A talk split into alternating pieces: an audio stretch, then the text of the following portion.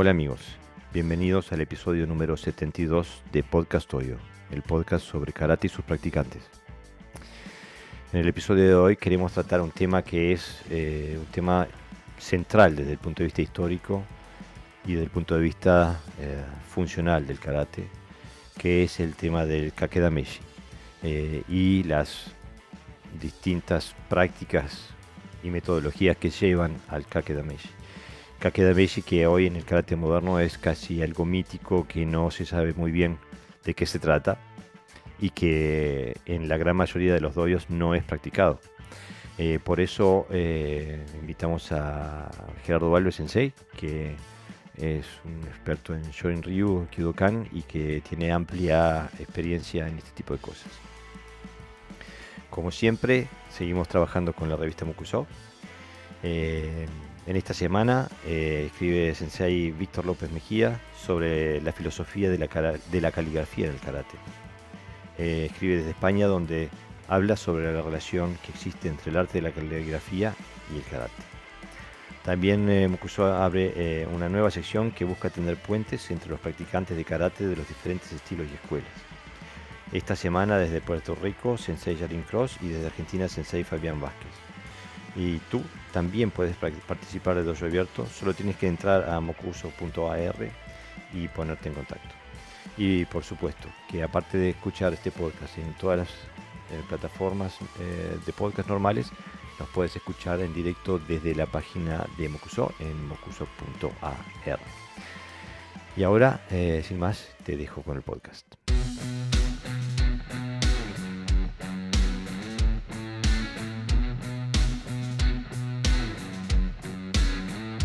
Hola amigos, bienvenidos a Podcast Toyo. Hoy nuevamente tengo el honor de tener a Gerardo Valves Sensei, que aparte de colaborar con los fantásticos Dojo Apuntes, eh, nos da un poco de su, de su sabiduría y su conocimiento en temas concretos. Y en estos últimos tiempos hemos estado discutiendo el tema de, la transición del kata al kumite, la, tradición combativa del karate, etcétera, etcétera. Entonces pensaba que qué mejor que ir a alguien que esté mucho más cercano a la, a la fuente que yo. Y por eso le pedí a Sensei Gerardo si no nos podía hablar un poco de cuáles eran las metodologías de entrenamiento, de combate eh, eh, antiguamente y, del, karate eh, original, clásico, del, del, TI de Okinawa. Bienvenido al podcast, Sensei. Bueno, muchísimas gracias, como siempre, acá en, esta charla de amigos donde, donde intentamos darle un poquito de luz a, a este oscuro mundo. Y digo oscuro porque realmente hay veces que este, la, realidad se difuma en la noche de los tiempos y, no, podemos llegar a, ver el concepto real de, lo que es el karate, ¿no? porque eh, estamos tan bombardeados por, por información eh, masificada que no siempre es la que nosotros necesitamos escuchar. Entonces, bueno, esta es una enorme oportunidad, esta es una ventana enorme que nos brindás este, para dar voz a, gente que, yo no digo que es porque tengan más experiencia que otros, sino que digo, tiene una experiencia determinada que puede volcar. Y eso es, básicamente. Eh, yo sé que, sé que eh, no, eh, tú haces siempre esfuerzos por no inflar tu, persona, pero de este lado de, de la pantalla estamos enormemente agradecidos porque sí, y lo dije en el podcast anterior, no es posible o es muy difícil encontrar la información que tú tienes eh, eh, y el acceso que tú tienes. Y no solamente la información, pero la sabiduría, lo que has cultivado durante eh, tantas décadas. Y le das acceso a la audiencia a escuchar de, primera mano lo que tú sabes. Así que estamos súper agradecidos. Sensei, tírate al agua. Háblame un poquito sobre ¿Cuáles eran las prácticas de entrenamiento del, del donde se intentaba aproximarse a, una aplicación de la técnica de karate? Eh, primero quiero eh, subrayar un error que es muy común que se comenta. ¿no? en Okinawa el karate era kata. Y eso es un error grande como una casa. En Okinawa, en los viejos tiempos, eh, y esto es por, por cómo ha llegado a nosotros a través de la literatura de distintos maestros, este, el kumite dio forma al kata. Eh, el kumite, el kata se nutrió del kumite. Porque esa es la realidad, no, no, no, no, no podemos verlo de otra manera. Entonces no puedo decir, ah, no, porque la gente, no, no, la gente practicaba mucho kata, sí. ¿Por qué? Porque no existía el concepto de Quijón. Mm. O sea, el, el Quijón es el kata. Entonces, Kumite y Kata no pueden, no pueden separarse, no, no, no hay forma de separarlo, porque está bien que yo escuchaba el otro día decir, ah, qué bárbaro, gente que nunca hizo kata en su vida y cómo en, sus técnicas se refleja el kata, porque es, es como eh, la, vida del ser humano, ¿no? Digo, eh, el, los libros no se forman solos, se forman a través de palabras, oraciones, pensamientos que se, van transformando y eso conforman los libros. Bueno, así se, hicieron los catá. Se hicieron a través de oraciones que eran formas de combate que tenían los distintos este, practicantes, ¿no? Claro, primero vino la vida. Claro. Y después vino el concepto del kata, ¿no? no podemos ser tan románticos ni tan ah, este, obtusos de decir, no, no, en Okinawa era solamente kata. Eso lo escuché tantas veces que, al final me revolvía el estómago, ¿no? Este, porque eso es algo incierto y, aparte si uno se lo pone a pensar antes de decirlo, no lo diría. No lo diría. Bueno, el kumite, eh, lo que pasa es que el concepto de kumite también hay que mirarlo no lo podemos mirar con los ojos de ahora, porque los ojos de ahora no encierran kumite. Encierran un juego. Y antes, la práctica del, del kaki kumite, o el lirikumi, o eh, el kakidi, o el kakete, antes del kakedameji. Kakedameji es la forma final que tiene eh, un encuentro real. El Kake Kumite sería el paso previo a un encuentro real, donde también es real, pero eh, no llega a la contundencia que podía definir la vida o la muerte. ¿no?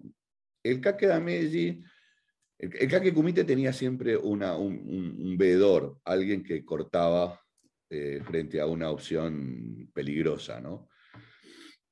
el, el Kake era, este, o uno se rendía o, quedaba en el suelo. era eso. Este, anterior al Dameshi no sé lo que habría. No tengo ni idea porque no, no he leído nada que hubiera antes de Dameshi como definición de pelea, ¿no? La palabra pelea en Japón se llama kenka, eh, que es un poquito diferente, ¿no? Eh, el Kakedameshi tenía una estructura eh, que partía eh, del caquidio, del caquete. ¿no?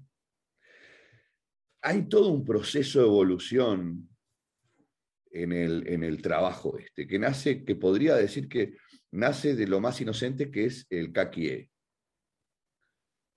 ¿Por qué digo que lo más inocente? Porque en el kakie lo que se prueba son el equilibrio, eh, la sensación de conocer los movimientos que puede, que puede tener el, oponente. Eh, hay un trabajo emocional y psicológico en el caquié que luego me va a ayudar en el proceso hasta llegar a la confrontación.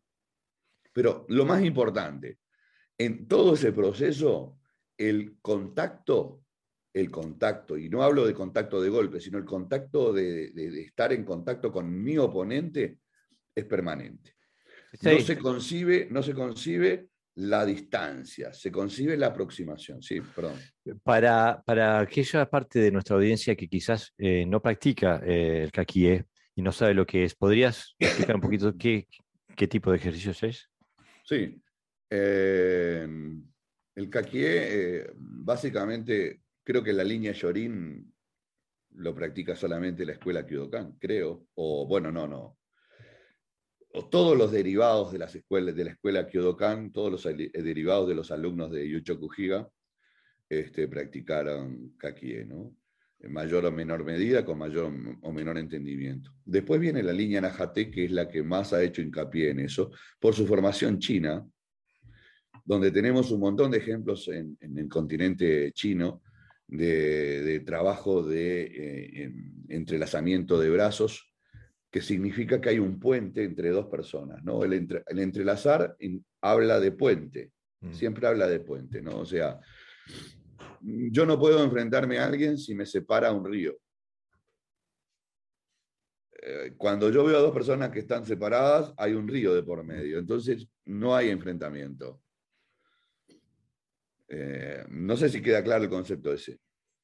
Sí, eh, para el que lo puede ver en YouTube, y eso son eso e, ese ejercicio básico cuando uno está enfrente al otro con las manos entrelazadas. entrelazadas o, los, o, los, antebrazos. Es decir, hay mucha, lo importante es que tiene que existir un puente, tiene que haber un punto de conexión entre dos personas para que exista el concepto. El kakie, como dije, eh, nos va a ayudar fundamentalmente, eh, Minoru Sensei hace mucho hincapié en el concepto de rozamiento, de contacto, de, sensación, de, sentir. Eso en la línea de Naja, este, eh, nosotros no lo trabajamos de esa manera, pero en la línea de Goju, la línea Ton Ryu, eh, se trabaja más que nada empujando, ¿no? Es decir, hay como una suerte de empuje que tendría más connotación con el tegumi, ya que lo que se pretende constantemente es tener al otro en, desequilibrio, ¿no? hasta poder lograr el punto donde mi ataque o mi movimiento va a ser mejor. En el caso del Kyodokan, por ejemplo, el concepto es mucho más liberal, mucho más, este, trabaja mucho la circularidad y sí trabaja el punto de sentir cuando existe chincuchi en la otra persona, ese momento de contracción donde sé que lo que viene puede ser un ataque. Eh, entonces ahí toma sentido eh, eh, entender los conceptos chincuchi, chakugan, la mirada, la respiración, el ibuki, toma sentido porque, ¿por qué? Porque lo voy viviendo en, el transcurso del mismo desarrollo de, de la técnica, ¿no?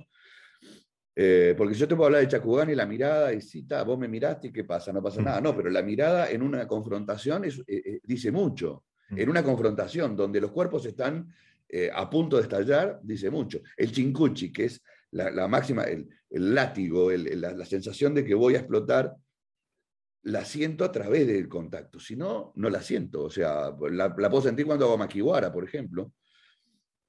Cuando le pego algo, pero no la siento cuando voy a desarrollar el movimiento. En ese momento, la única manera de sentirlo es cuando estoy con otro. Mm. Eh, el gamaku, la, buena postura, vamos a decir, la postura donde, donde mis glúteos y mi, cadera está, está, trancada, pero no mi movimiento está trancado. Una, yo puedo trancar mi cadera, puedo apretar mis glúteos y, puedo moverme perfectamente, sabiendo que a partir de ahí está todo como un resorte para, salir. ¿no? Em, la respiración, o sea, sentir la respiración. Yo puedo ver al otro respirar cuando tengo una distancia determinada, o puedo no verlo, pero cuando estoy en, un contacto, la respiración la, la voy sintiendo hasta en mi cara. y también eso me está dando, me está diciendo si está cansado, si está eh, nervioso, eh, si está ansioso. Es decir, hay un montón de cosas que solamente es el contacto a través del caquié que me lo permite, ¿no? Cuando el caquié se hace de una manera abierta, cuando es empujar y empujar y empujar y empujar y empujar, es solamente cuánto más voy a aguantar mi brazo. En el Kaki en Kyodokan, los brazos se cambian constantemente.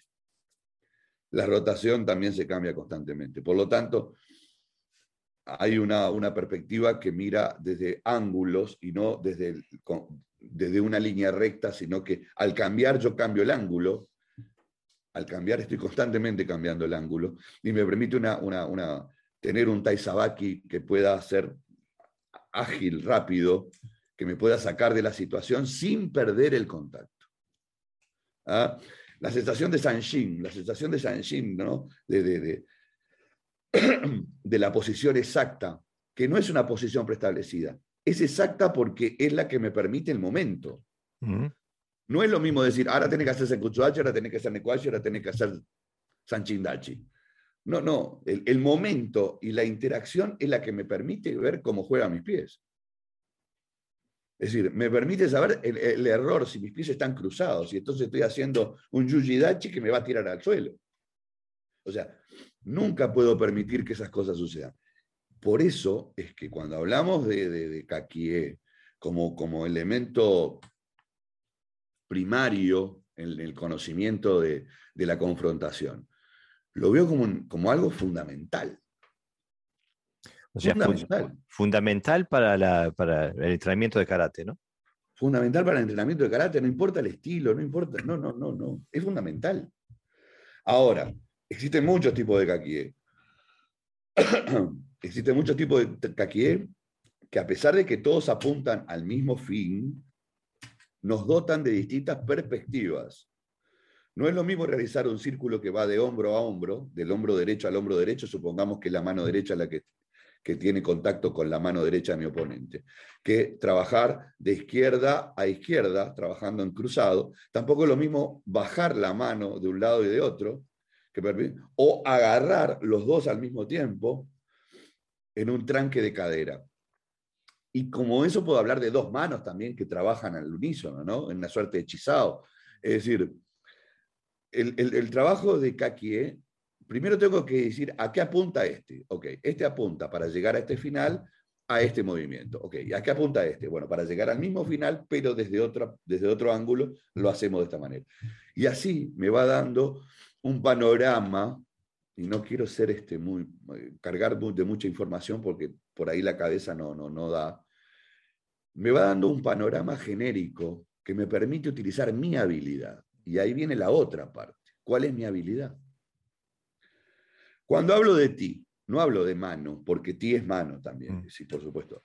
Pero ti también es habilidad. Entonces, una de las cosas principales que tenemos que determinar es cuál es nuestra habilidad o nuestras habilidades.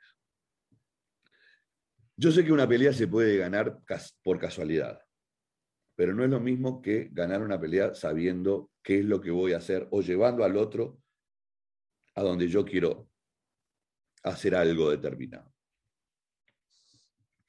Esa habilidad, que se puede desprender de muchas cosas, pero sobre todo se desprende de los kata también, mm. este, es la que voy a poner en práctica para que mi kakie en principio tenga un sentido lógico.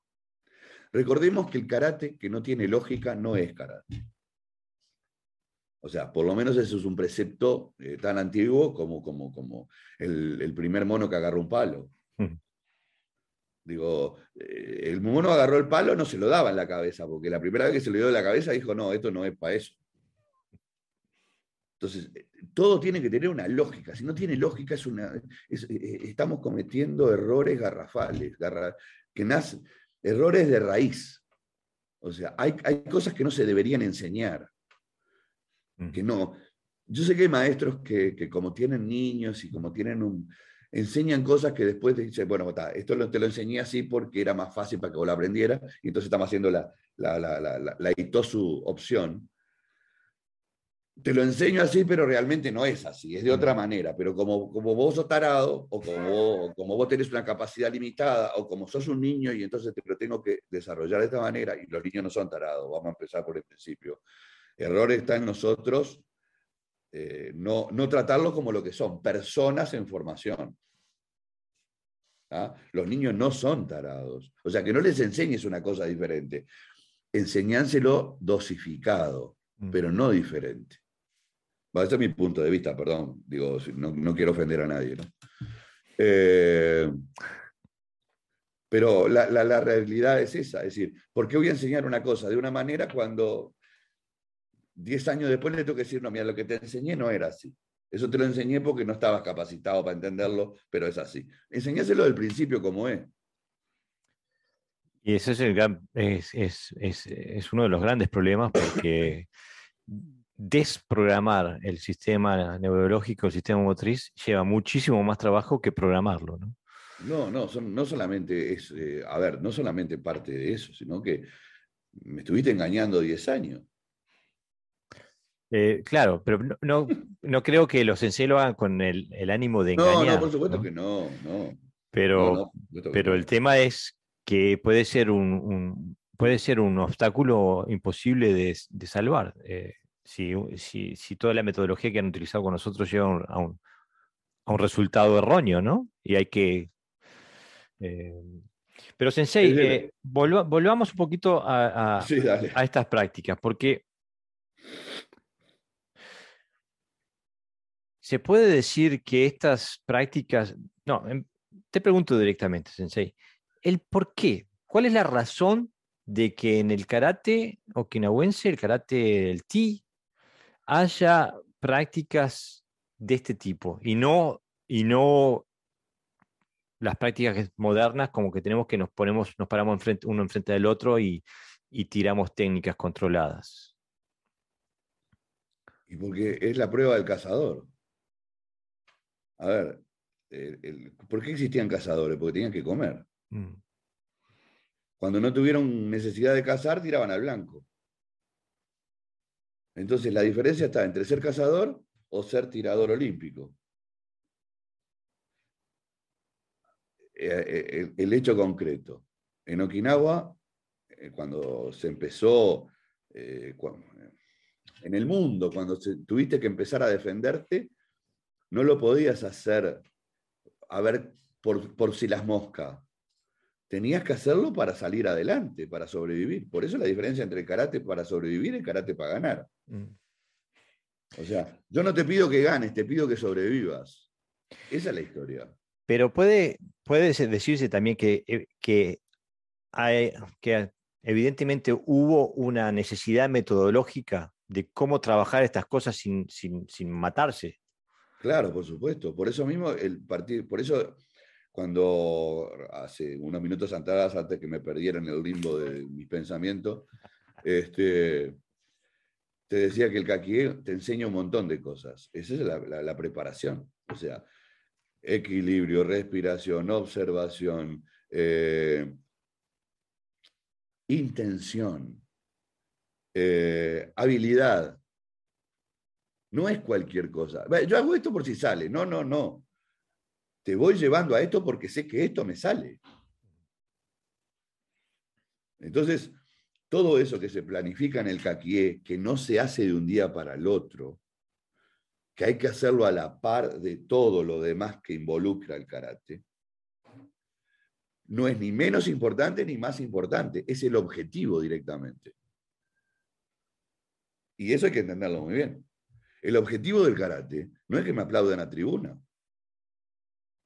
Por eso hablo de la lógica, ¿no? O sea, karate con lógica y karate sin lógica. Para mí el karate que propende solamente a ganar medallas es un karate sin lógica. Tiene no tiene la lógica del karate original, tiene la lógica del karate moderno, del sport karate.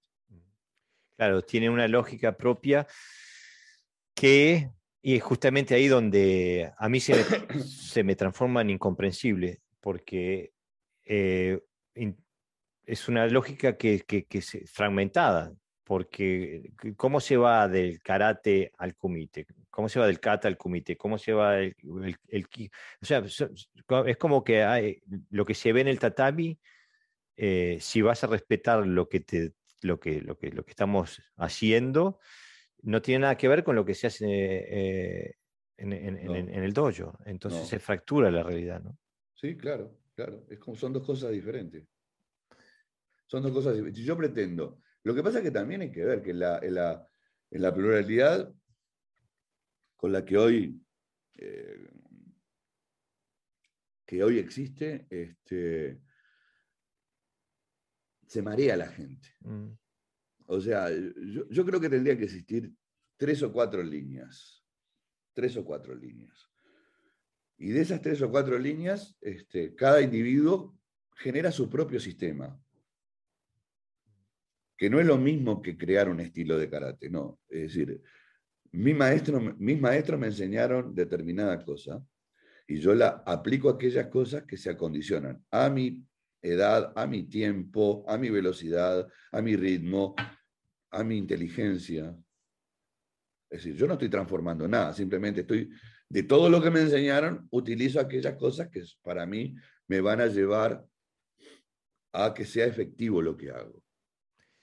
Es decir, a mí no me sirve de nada hacer un, un, Yoko Tobigeri si no lo puedo aplicar a medio metro de distancia. ¿Para qué quiero hacer Yoko Tobigeri? ¿Para tirar a alguien del caballo? ¿De qué caballo? De la motoneta. hacer Yoko Tobigeri y me sacaban una foto magnífica y era precioso. Digo, aquí en miércoles le voy a pegar un Yoko Tobigeri, Dios mío. Para bajar a alguien de la motoneta. Digo, yo tengo una foto que salió en tapa de revista haciendo un Yoko Tobigeri preciosa, la tengo encuadrada. Pero para la foto. Claro. Y entonces es evidente, por lo menos en mi lógica, en mi cabeza, es, evidente de que, de que hubo una razón lógica históricamente para que los maestros eh, diseñaran estas metodologías de entrenamiento, como el Kakie, el Kaki, el Kakikumite, el Kakedamesio. Tiene que haber, tiene que haber habido una, una, necesidad lógica de hacerlo, si no, no hubiera venido. Y esa lógica no partía de, del karate, las necesidades del karate moderno, del medallero y de todo para eso. Nada, para nada, para nada. Y tampoco del karate do, de la formación del... No, no, tampoco para nada, para nada. Eh, hay una cosa que es fundamental. Eh, eh, o sea, vos no entrabas a aprender con un maestro karate o ti porque a vos te dijeron que era lindo, era bueno, era saludable. No. O sea, vos sabías a lo que ibas. Vos querías aprender a pelear. Entonces, el maestro tenía su sistema. Los maestros no hacían 22 kata 30 kata o 8 kata, hacía 1, 2, 3 kata porque eran los que él había asumido como que eran los de los cuales él podía extraer aquellas técnicas o aquellos movimientos, porque no hablamos de técnicas, sino hablamos de movimientos. El embusén es importantísimo.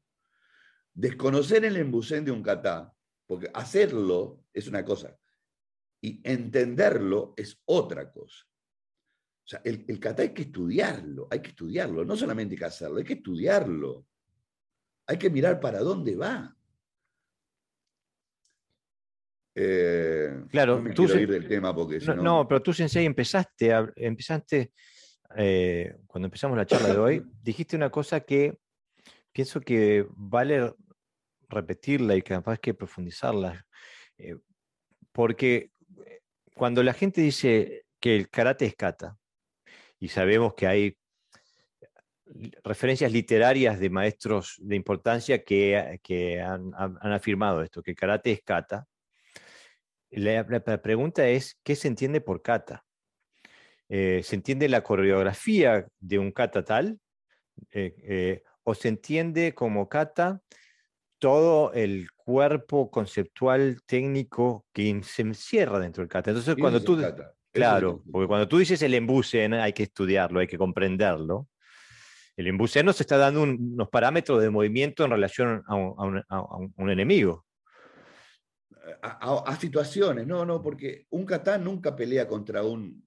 El, el kata hay que seccionarlo, disección, diseccionarlo, no seccionarlo, diseccionarlo. Hay que, hay que, hay que hacer un trabajo de laboratorio. Mm. Romperlo de tal manera de que pueda haber esa técnica o ese pequeño grupo de técnicas que a mí me posibilita eh, trabajar una acción. ¿Ah?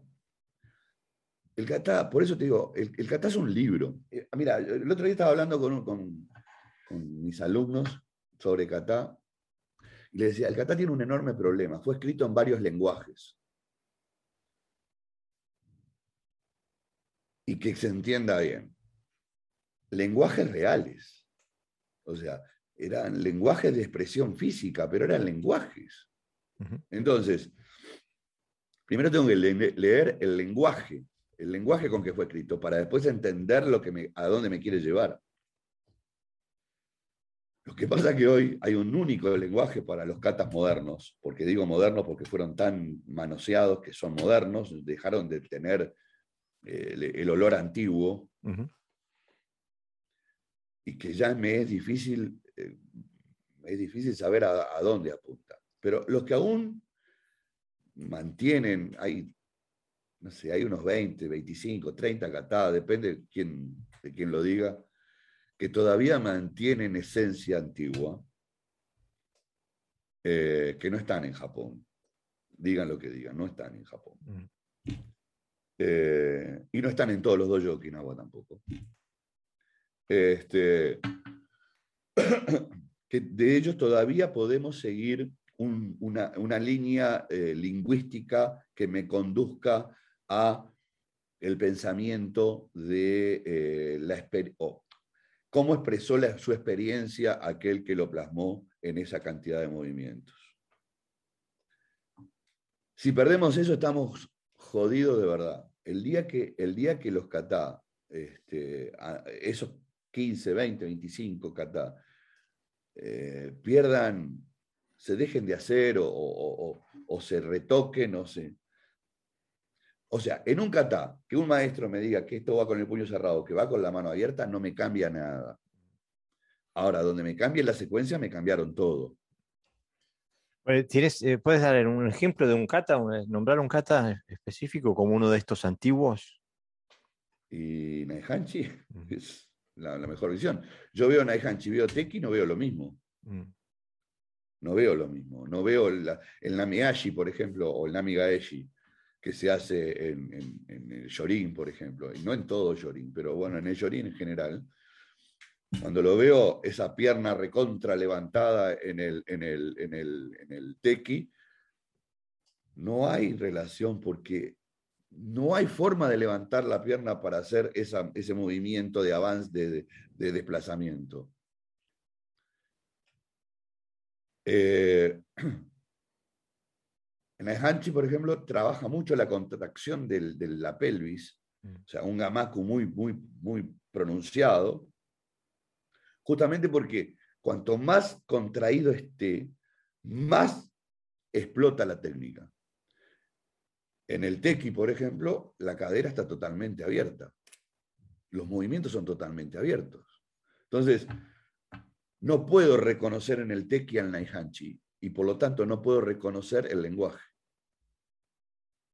En el Naihanchi reconozco un lenguaje, en el Teki lo que miro son movimientos. Em, y te puedo nombrar prácticamente el, el Kusanku y el Kanku. A ver, el Kanku es un remake del Kusanku, mm. un remake que puede ser más lindo, pero no es el Kusanku. El Pasai y el Basai, dependiendo, bueno, pueden tener. El Goyujijo, por ejemplo, el Goyujijo de, de, Okinawa dista bastante del Goyujijo Sho o Dai que se crearon en Japón. O sea, prácticamente todos son. Los kata de Japón no, no, no, no tienen el lenguaje original, tienen un lenguaje adaptado a un pensamiento que no tiene nada que ver a de dónde yo voy a sacar las técnicas para mi pelea. ¿Y por qué?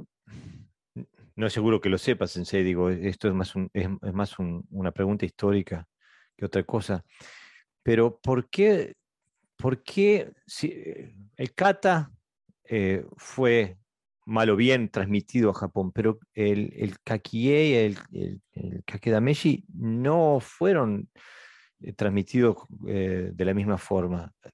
¿Tienes una idea de por qué? ¿Cuál es la razón de que no se haya exportado esa parte del karate? Yo, te pongo un ejemplo. Es prácticamente imposible que ningún karateca antiguo de Okinawa no manejara Sai y Bo.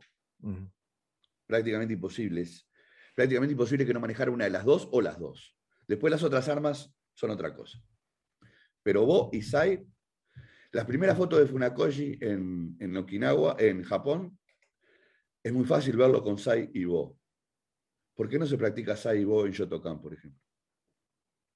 Buena pregunta. Es lo mismo que estamos hablando ahora. Es exactamente lo mismo. O sea, porque no se adaptaban a la mentalidad japonesa. No eran, o sea, ¿qué es lo que hace hábilmente Yoshitaka? Adapta el karate al kendo. Eh, la verdad que... En, el kendo no hay, no hay kakedameshi, no hay, no hay kakie.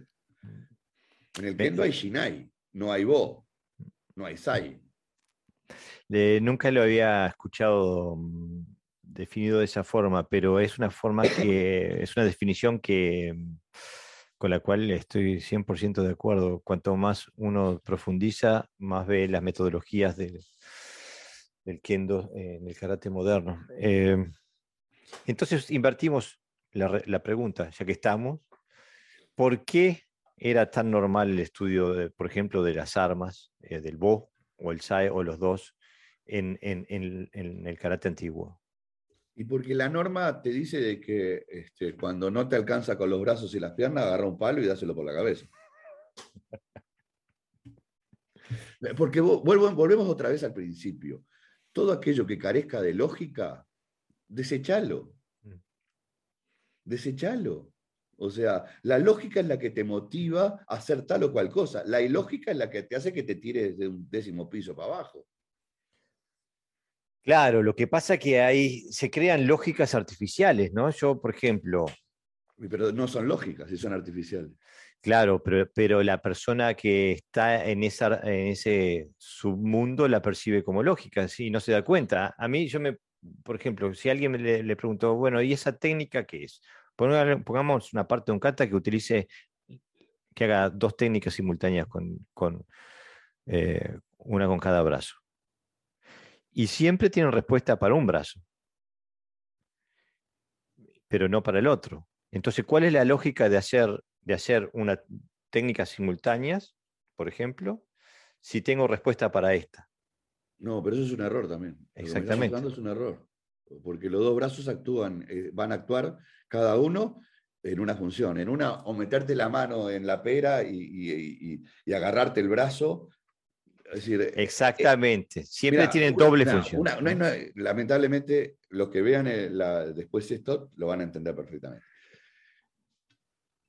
Hace 50 años atrás a mí me dijeron que en el Pinan Yondan la mano que iba acá era para tapar el sol.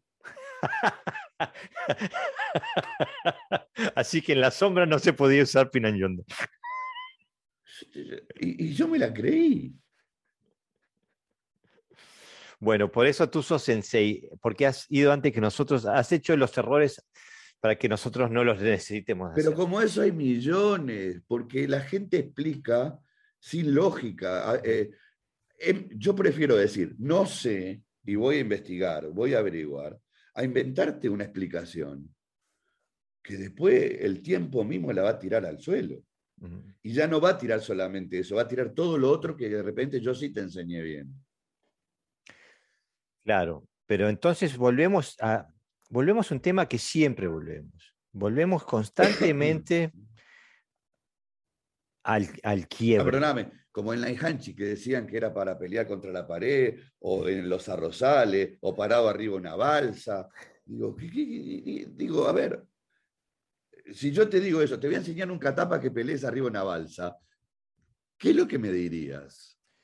Y es como que me diga, este, bueno, te voy a dar este, e, e, este, este tenedor y este cuchillo que lo tenés que estudiarlo 30 años, pero es nada más que para comer bife de vaca. Si, el, si, es, de cerdo no lo puedo usar. Digo, nadie, eh, no tiene sentido, no, tiene sentido. No tiene lógica. Exactamente. Pero lo aceptamos como lógica. Y porque somos ignorantes. Mm. Ser ignorante en este caso no es un defecto. Querer seguir siendo ignorante es un problema. Exactamente. Eh, pero entonces... Nos estamos yendo del caquié. Eh, sí, estoy intentando volver al caquié. Este, porque... a ver, después que, después que vimos todo eso del caquié, después que vimos todo eso, de para qué sirve el caquié, que, hay, que, hay, gente que se va a quedar solamente en este, en este punto porque porque o el instructor no sabe a dónde, cuál es el paso siguiente, o porque no, necesita más. Pero vamos a ver que el paso sigue. Del Kakie pasamos al Irikumi. ¿Qué es el Irikumi? El Irikumi viene desde la época, realmente aparentemente fue este, Ankichi Arakaki, eh, Ankichi Arakaki, eh, Aragaki o Arakaki, el que lo, lo introduce, viniendo desde China, lo toma Gigaona, lo transmite a Miyagi, Miyagi lo estructura a partir del Kakie. Y entonces ahí vemos que a partir del Kakie se desarrollan un montón de técnicas, luxaciones, golpes, lanzamientos, etc. Entonces, Irikumi ya necesita de un permiso de partes. Las dos partes se tienen que conocer y estar de acuerdo en que va a suceder determinadas cosas. Y ninguno se puede enojar, no tendría sentido. Porque realmente cada uno tiene que ir aplicando su propia táctica y estrategia. Partió del Kakie, ya conoce y maneja el equilibrio, eh, maneja la observación, maneja la respiración, maneja el movimiento, maneja la estructura corporal. Bueno, ahora hay que aplicar, hay que aplicar. Entonces pasamos al iricum, el segundo paso. Acá la respuesta, la acción y la reacción puede ser simultánea, puede no serlo, eh, va a partir de aquellos que tienen mayor facilidad para esquivar, otros... Eh, a ver, acá se empieza a determinar la personalidad del individuo. La personalidad frente a un combate, ¿no? Este proceso también va a llevar tiempo, porque no creo que todo el mundo esté dispuesto a recibir golpes, a ser tirado al suelo, a que se le luxe el hombro, la muñeca, el codo, que son cosas que pueden suceder. Después pasamos al Kakekumite. Kakekumite. Acá lo que se dice es, una vez que nos tocamos, la acción es libre. No perdamos el contacto en la, medida que al perder el contacto se rompe el puente. Entonces, acá es mucho más rápido que el irikumi todavía. Acá la acción prácticamente, nos tocamos, pa, y sale la acción. Tocamos y sale, tocamos y sale, tocamos y sale, tocamos y sale. Acá también hay que tener mucho cuidado. Ya para llegar hasta tercer, eh, eh, eh, hasta el tercer estadio, ya tenemos 40 años de práctica haciendo desde el Kakie hasta ahora, ¿no? ¿Y el Kake Dameji qué es? El Kake Dameji es la interacción real entre dos personas. Antiguamente se hacía en un lugar que se llama Tsuji, una calle, que generalmente es un cruce de calles.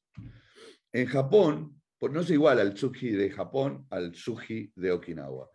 Tsuji es en el barrio rojo, en el barrio, se hacían en el barrio más jodido, en Naja, pero también hay Tsuji en Japón, prácticamente en todas las ciudades donde los samuráis tenían eh, vía libre para cortar a cualquiera que pasara por el medio. Así nomás, sin decirle nada. Podía ser samurái, podía ser un niño, una mujer embarazada, podía ser lo que fuera. El tipo estaba, cruzaba por ahí y se cruzaba y te cortaba. Después eso se fue regulando hasta que podían ser dos samuráis los que se enfrentaron. Y después se eliminó. ya antes de la, antes de la final, en el comienzo del periodo Meiji ya se elimina eso, así que, pero en Okinawa se continúa. Pero obviamente se continúa porque dos personas que se encuentran en ese lugar preestablecieron que ese lugar iba a ser y pelean, pero solamente porque quieren saber quién es el mejor. Es como un tipo de duelo. Es un duelo. Mm pero también es un duelo que nace desde el contacto. Si no hay contacto, no hay puente. Si no hay puente, no hay distancia. Así que ah. el, duelo empezaría en el momento que uno entra en contacto. Claro, es parecido al kake kumite. ¿Con qué diferencia? Con que acá sí, acá mi intención es liquidarte. Entonces, desde aquel primer kakie que nos enseñaba, etcétera, etcétera, etcétera, hasta este dameshi, este dameshi lo puedo hacer en cualquiera de los periodos tanto sea en el momento, cuando estaba aprendiendo el kakie, puedo iniciar kakedameshi. Cuando estaba haciendo irikumi, puedo iniciar kakedameshi. Cuando estoy haciendo kakikumite, puedo iniciar kakema. Porque eso es, mi, es, mi... A le gustaba pelear antes de pelear. Claro. Bueno, ahí está, es un tema de intencionalidad. No necesito pasar todo ese proceso que me va a llevar obviamente que a, la, quinta esencia de, la técnica, ¿no? Ya no, me interesa la quinta esencia, me interesa ser efectivo, punto. En cualquier lugar lo puedo, lo puedo proyectar, porque es un duelo personal, persona a persona. Es eh, interesante que nombres a Motobu, porque él en algún lugar escribe, eh, no, creo que haya estado en la mentalidad de Kakemada Meshi, pero sí en, una, forma controlada donde él hace, hace mención a que tira a un sensei con tres veces consecutivas con Kote Gaeshi. Claro. Sí. Y que lo hace, lo hace para preservar la integridad de este otro sensei, la integridad física de este sensei. Bueno, vos estás hablando de cuando se dice que peleó con Funakoshi. Digo, sí. sí la verdad que lo vio tan débil que no lo quiso lastimar. Mm. Pero eso tampoco, eh, eso, ojo, hay que agarrarlo con pinza. Porque no es seguro que sea históricamente correcto. No, no es seguro que ello haya sido históricamente, porque ni siquiera creo que Funakoshi hubiera aceptado un, enfrentamiento con Moto. Así que eso, más vale tenerlo. Eh, digo, yo ni, ni aunque viniera más.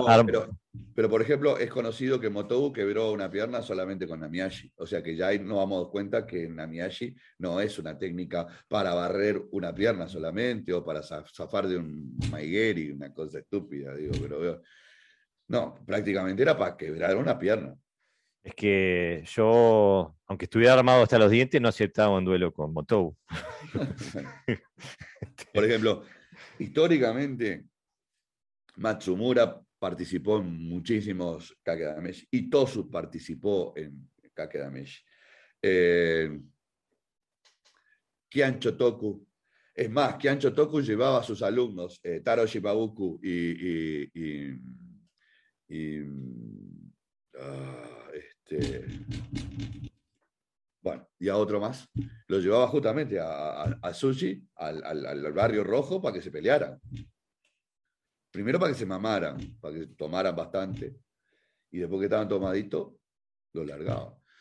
Y un Choco perdió un ojo. O sea, ciego, era ciego de un ojo en un caquedamesh. Wow. El ojo izquierdo. Este, o sea que. Entonces, a esa gente, ¿vos qué le vas a decir? ¿Que no es cierto lo que hace? Eh, por lo menos lo ha puesto a prueba, ¿no? Como dice han puesto su, Entonces, entonces hay, que parar, eh, hay que parar la oreja o, cuando dicen algo, eh, en el error o en el acierto, hay que respetar lo que dicen. Mm. Entonces, casi podríamos definir, ¿puede, haber karate sin, sin kakie? sin Irikumi, sin Kakidi, sin Kakekumiti, sin Kakedameshi. No. No, bueno, sin Kakedameshi sí, por supuesto, pero por lo menos sin Kakie, ¿no? O, sin Irikumi al final. Mm. No. No, no. A ver, puede haber karate sin pelear y puede haber karate sin pelear, pero sin entrenarse para pelear, no. Mm. Eh, eh, el tema es que a ver, no, hay, no existe el karate lírico. A ver, yo sé que hay mucha gente que le gusta el karate lírico, romántico, eh, ser eh, Quan Chan Kane, y, yo sé que existe. Yo también creí en eso y yo también me inicié en, esa, en, ese, en ese.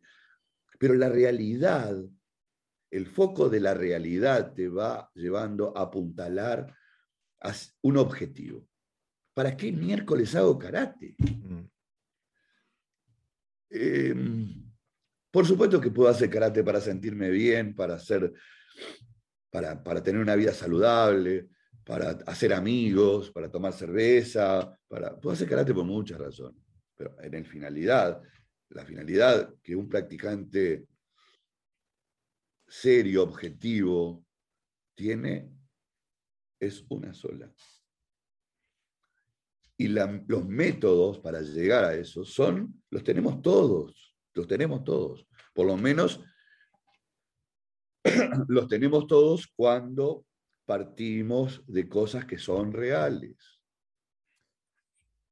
Pues hay que ir a buscar por qué hoy tantos maestros de Japón van a Okinawa y buscan y buscan. ¿Por qué? Y porque aunque eh, hoy por hoy el karate de Okinawa tiene, se está diluyendo, porque los maestros se están muriendo y los que vienen atrás por ahí no tuvieron tiempo de recepcionar toda la experiencia, aún se conserva la memoria empírica mm. que formó el karate.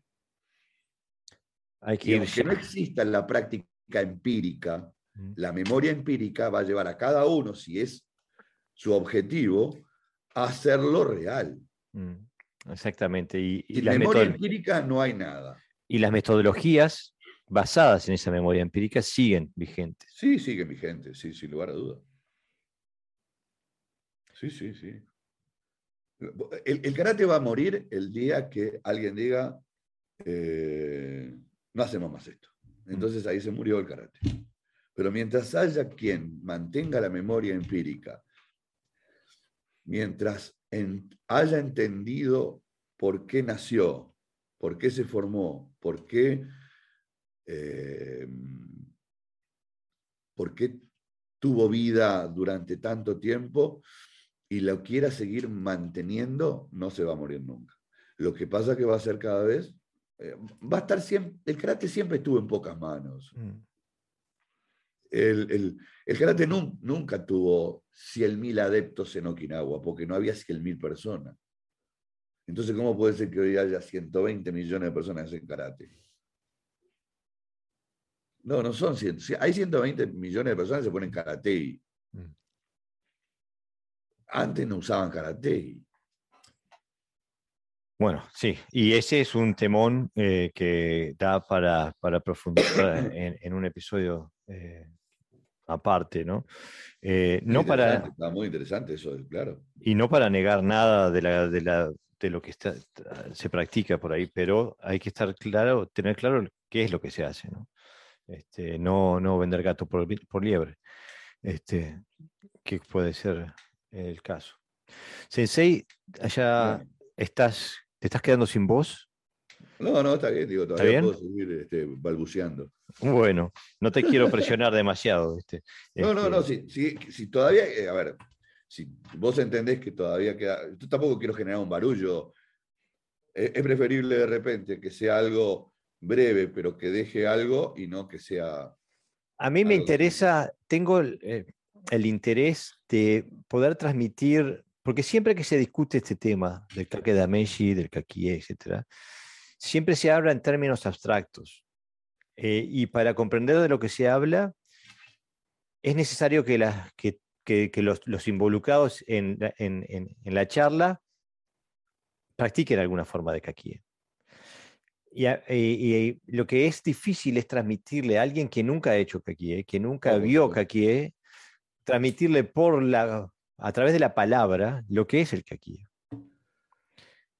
Este, porque hay que, hay, que experimentarlo eh, y, este, y hay que, mm, yo pienso que puedo hablar con propiedad en este tema porque vengo de, una tradición moderna del, dentro del karate, que hay que eh, romper algunas, hay que matar algunas vacas sagradas dentro del karate moderno japonés para comprender lo que es el, el y, cómo debe ser practicado.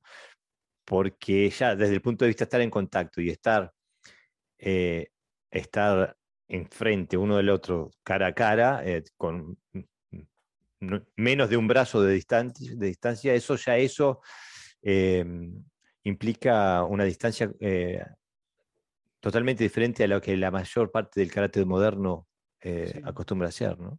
Lo más cerca que tenés en, fuera del kaki es el Yakusuku Kumite, que como, como ejercicio, a ver, yo, yo, eh, yo no practico Yakusuku Kumite, ¿no? pero sí lo practiqué, lo practiqué eh, de diferentes maneras y en diferentes pasos y en diferentes avances. Hoy no porque no le encuentro sentido.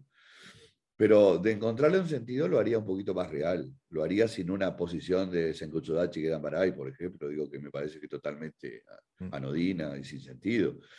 Lo haría de dos personas con una distancia mucho más breve, aunque no llegasen al contacto que tiene el Kakie, pero por lo menos una distancia mínima, una posición normal, mm. y atacando rápidamente para que mm. se produzca una acción y reacción la manera que yo veo al Yakusuku Komite que me pueda servir como patrocinador de una después de un trabajo más profundo, sería de esa manera. De otra manera no lo comprendo. No comprendo algo. Yo por eso digo,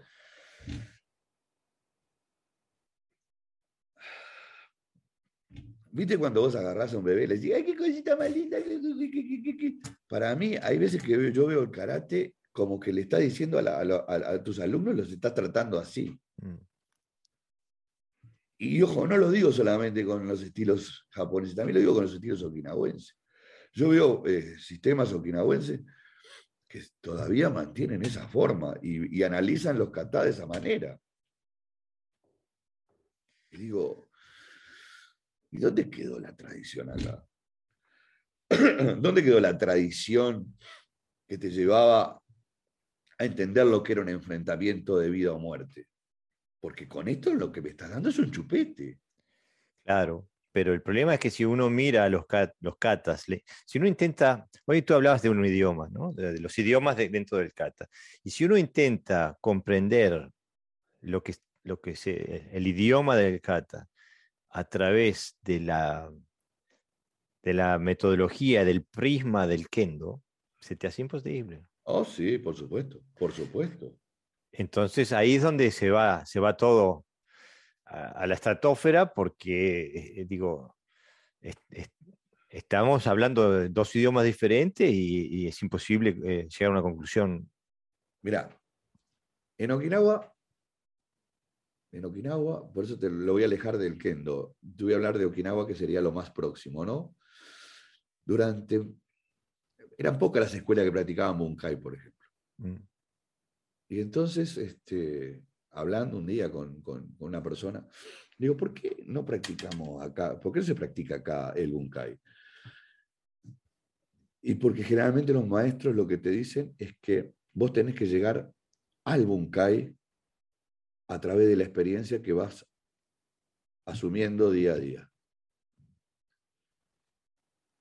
Porque si yo te lo explico, si yo te lo explico, probablemente te esté allanando un camino que vos tenés que recorrer.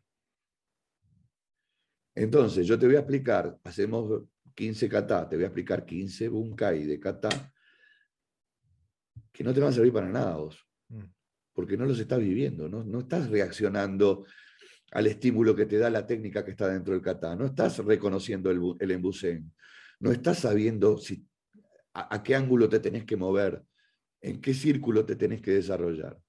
Entonces los maestros decidieron no enseñar Bunkai. Algunos sí, mm. algunos sí. Uh, Pero también te lo daban, y vamos a entenderlo, no el Bunkai de todo el kata.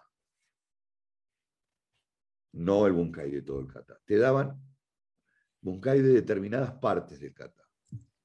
Entonces, la mente se te va aclarando y te permite seguir desarrollando dentro de ese mismo kata sin necesidad de hacer una copia. Mm. Y vas a desechar lo que no se adapte a ti y vas a sumar lo que realmente te interese.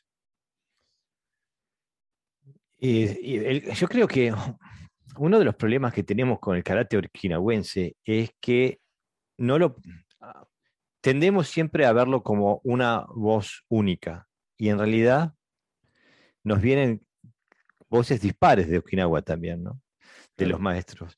Este, porque, digo, y, me refiero también al punto de vista metodológico, porque lo que ah, nos hablabas ahora, nos, has contado hoy, Sensei, sobre el Kakedameshi, el Kakekumite, todo eso. Yo no lo puedo reconciliar, por ejemplo, con lo que he leído de Yoshi Nagamine Sensei, por ejemplo. No, no, no sé qué le pasó a Nagamine, la verdad que no lo entiendo, no entiendo qué le pasó. Fíjate que él tuvo alumnos, él tuvo maestros como Ankichi Arakaki, eh, que mató a un tipo una patada y cómo después él niega que el, karate es kumite.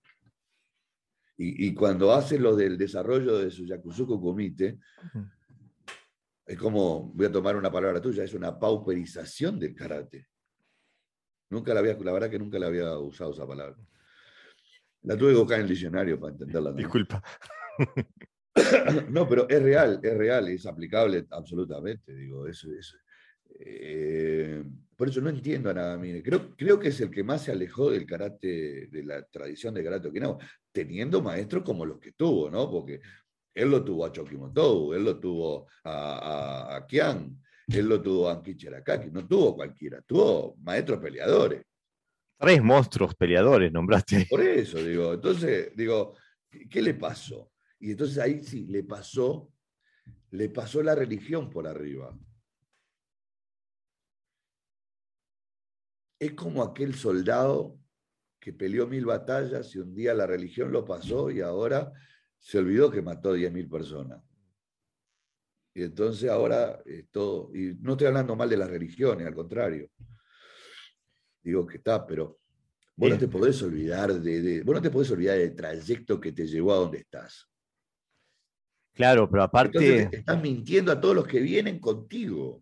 Por eso, porque en el momento que se habla, se empiezan a hablar, a hablar genéricamente, y un sensei de, este calibre dice, el karate no es kumite, eh, digo, e, el karate que él vive hoy, pero el karate que, él, que lo formó a él, sí era kumite. ¿no? no, pero aparte de la cosa, yo puedo decir, karate, kata es karate, mm.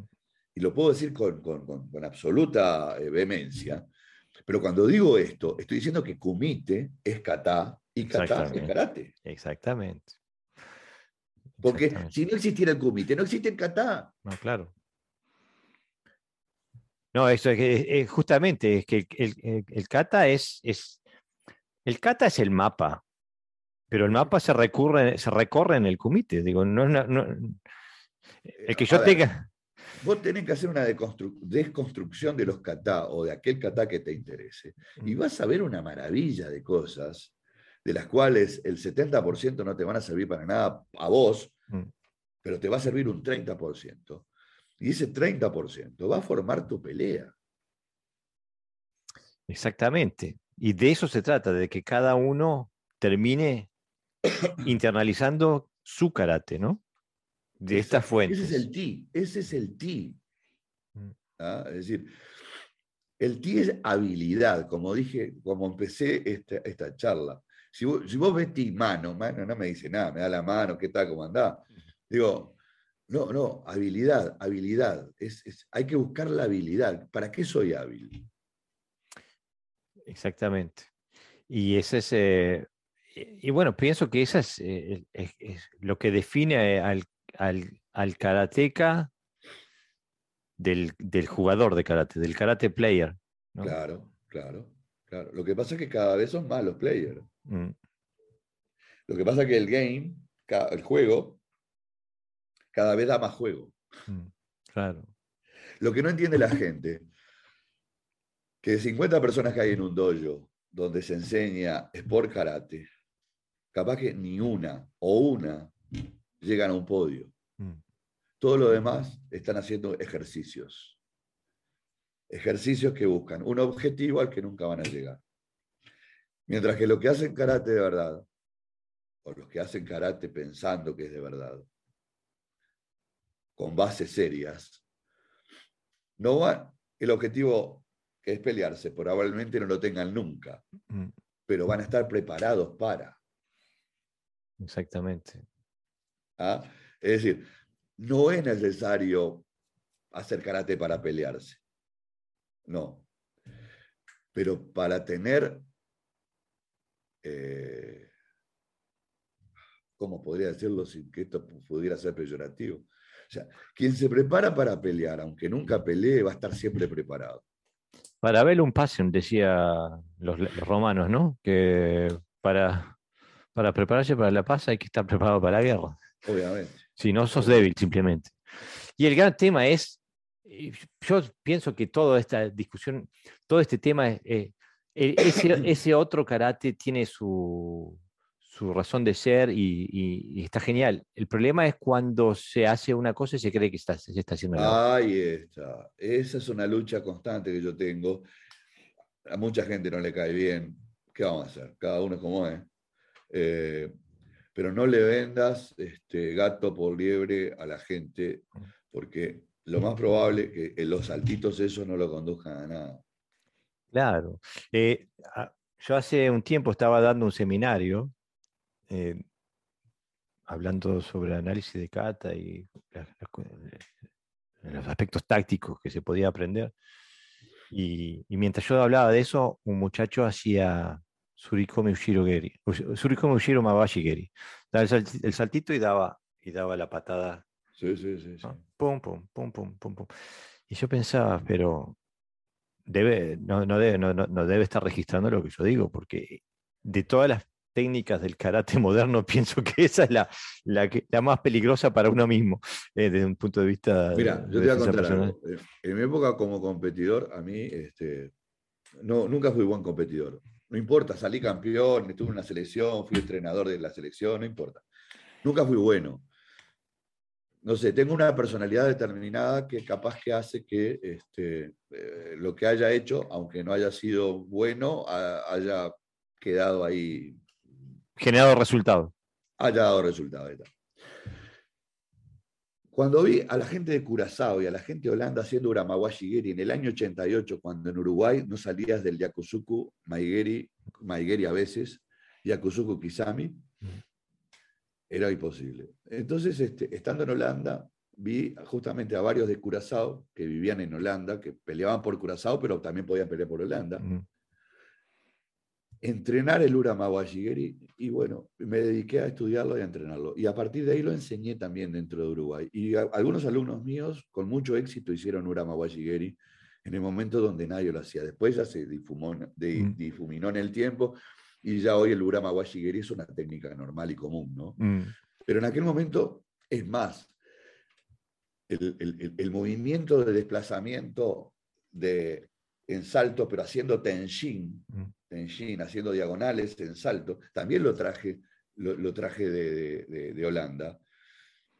Y, este, y obviamente que lo apliqué con mis alumnos. Y mis alumnos se desplazaban dentro del área con el mismo salto, pero con una intencionalidad. Intencionalidad es que cuando, cuando Antonio Oliva, que fue el entrenador de España, fue campeón de Europa también y entrenador de la selección australiana, fue a Uruguay eh, lo, llevó en un entrenamiento que se llama Sol y Luna. Este, y, todo ese trabajo que yo había traído tenía sentido en la práctica que él estaba realizando. O sea que no te está hablando un tipo que niega la competencia, te está hablando alguien que vivió dentro de la competencia sin dejar de hacer lo que hacía. Porque es muy fácil sentarse acá a criticar la competencia, Porque, y nunca competí, nunca hice. Entonces, va a ser una visión este, cercenada de realidad. Digo, yo fui campeón, entonces puedo, puedo enseñar a alguien a ser campeón porque yo viví esa esencia de ser campeón. ¿Ah? Y no lo digo peyorativamente, lo digo, si yo perdí toda mi pelea, ¿cómo le enseño a alguien a ganar? No, está por supuesto. ¿Ah? Entonces, cuando hoy viejo ya me pongo a hablar y disertar sobre todo este tipo de cosas que para algunos será un sinsentido, lo hago desde, la óptica de quien vivió adentro del monstruo, salió del monstruo y después vio otras realidades y participó de otras realidades y disfrutó de otras realidades. Pero no deja de reconocer que estuvo en las entrañas. Entonces, eh, es decir, no, no, no es por ser más que nadie ni menos que nadie, simplemente porque cada uno trae aparejado, trae consigo una mochila y esa mochila puede estar cargada de latas o puede estar cargada de información. Pero pienso que quizás una de las, de las virtudes de este karate moderno es que enganche a cierta cantidad de personas a buscar más allá, de, a trascender e, esa visión, ¿no? Este... pero alguien te tiene que iluminar, porque solo... No, no, por supuesto. pero, por ejemplo, estaba hablando hace, bueno, ya hace un año, estábamos hablando, por ejemplo, con Javier Meneses, sensei de Chile. Mi querido alumno Javier. Bueno, y él empezó también así, ¿no? Él estaba en la selección chilena, incluso, eh, digo. De Catá, sí. Y se pegaban en karate y cada vez que hacía Catá, yo le decía, no te pegues, no te pegues, porque no es necesario hacer ruido. Le costó tanto, pero al final lo sacó. Y sus Catá son muy buenos Catá. Igual siempre le tengo que hacer correcciones, pero independientemente de eso, ya no se pega más. Claro. Y entonces ahora el ruido sale de la articulación. Claro, pero entonces él, hizo esa transición, ¿no? De, estar en una posición de élite muy comprometida con un camino que le permitió ver otra perspectiva y sería buscar respuestas en otro lado, ¿no? No solamente eso, te voy a decir algo más. Em,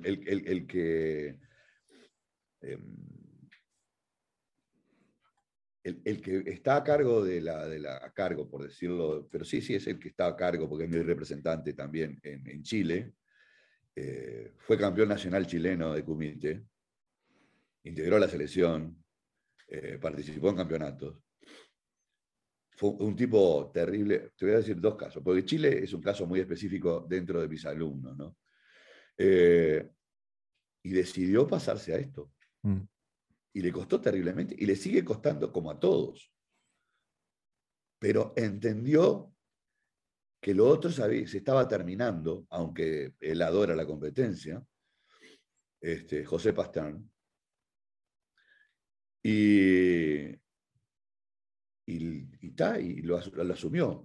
Y la, la, la, la profesora que está en, en, otra zona de Chile, que, es Curicó, que es este, eh, Macarena Jessie, que es campeona chilena de comité, vicecampeona panamericana, eh, bancada por el gobierno y en su dojo tiene que, está obligada a enseñar karate deportivo y aparte ella enseña este, Kyudokan, ¿no? Pero, ¿por qué? Porque el karate deportivo después te deja vacío. Mm. Cuando se termina, te deja vacío. Claro, ¿qué, viene después cuando se termina la carrera, no? Jessie Macarena Reyes es la que está en Curicó, este, José Olivares Pastern, que es el que está en Santiago de Chile, que es, el, es un quinto dan que está, representa todo, y Javier, que está este, en Peñaflor, que es el que tiene el otro dojo. O sea, pero todos vienen de la competencia. Mm. Por eso digo, capaz que hay una virtud en eso, de que algunos, eh, estábamos el otro día hablando también con eh, Víctor Mejía Sensei, que también, de España, que también tuvo una carrera deportiva, de élite total. Este, pero bueno, eh, cada, cada cual es lo suyo. Pienso que de todas maneras nos brindaste eh, no solamente una, una, información de que nos permita comprender lo que era el Messi, pero que también nos brindaste una, una, una secuencia metodológica de, cómo, de dónde se, se empieza y, y, los pasos a dar hasta llegar al famoso Kake Dameji. Eh, que, ah, que, el Kake Dameji va a quedar como algo histórico, ¿no? Pero porque lo, es como un duelo que está prohibido. Entonces, Seguro. Pero en esos primeros tres pasos, que son el Kakie, el Irikumi, el Kake Kumite, en cualquiera de ellos te estás preparando para, para el Kake Dameji. Mm. ¿Eh? Cada uno en un estadio diferente, pero te están preparando. Perfecto. Bueno, Sensei, estoy seguro que la audiencia eh, te lo va a agradecer. Yo te lo agradezco eh, enormemente y bueno, seguimos en contacto, sigues y sigues. Por eh. supuesto, por supuesto, por supuesto, hay tanto para, para, para hablar sobre esto, ¿no? Este, y para aclarar o para dar una idea, una visión diferente, digo, porque de repente no estoy aclarando nada ni estamos aclarando nada, pero por lo menos estamos dando una visión diferente, que es un instrumento para quizás mejorar Y estamos dando una visión diferente que va en contra de la va en contra del discurso de, eh, que, que, es vigente en la mayor parte del planeta entre los 100 millones de, practicantes. Pero lo hacemos porque creemos que es, es el correcto. Este, y bueno, eh, pueden, pueden, estar de acuerdo o no. Y, digo, esta es una sola voz, hay muchas voces más. Lo importante no es estar o no de acuerdo, que podemos estar o no de acuerdo.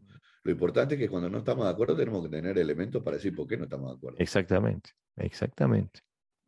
Y ahí... yo, puedo decirte por qué hago tal cosa, yo puedo decirte por qué hago tal cosa. Y puedo dudar ante una pregunta porque desconozco lo que, lo que viene y entonces me estás obligando a investigar. Y eso está bueno. Lo que está mal es decir lo que no sé como si lo supiera. Exactamente. Y pienso que ahí eso es lo que lo que separa eh, a los que saben de los que no saben. Eh, y bueno, espero que haya sido de valor este, y nos vemos en la próxima, Sensei. Dale, yo lo paso fenómeno, así que estoy deseando que venga la próxima.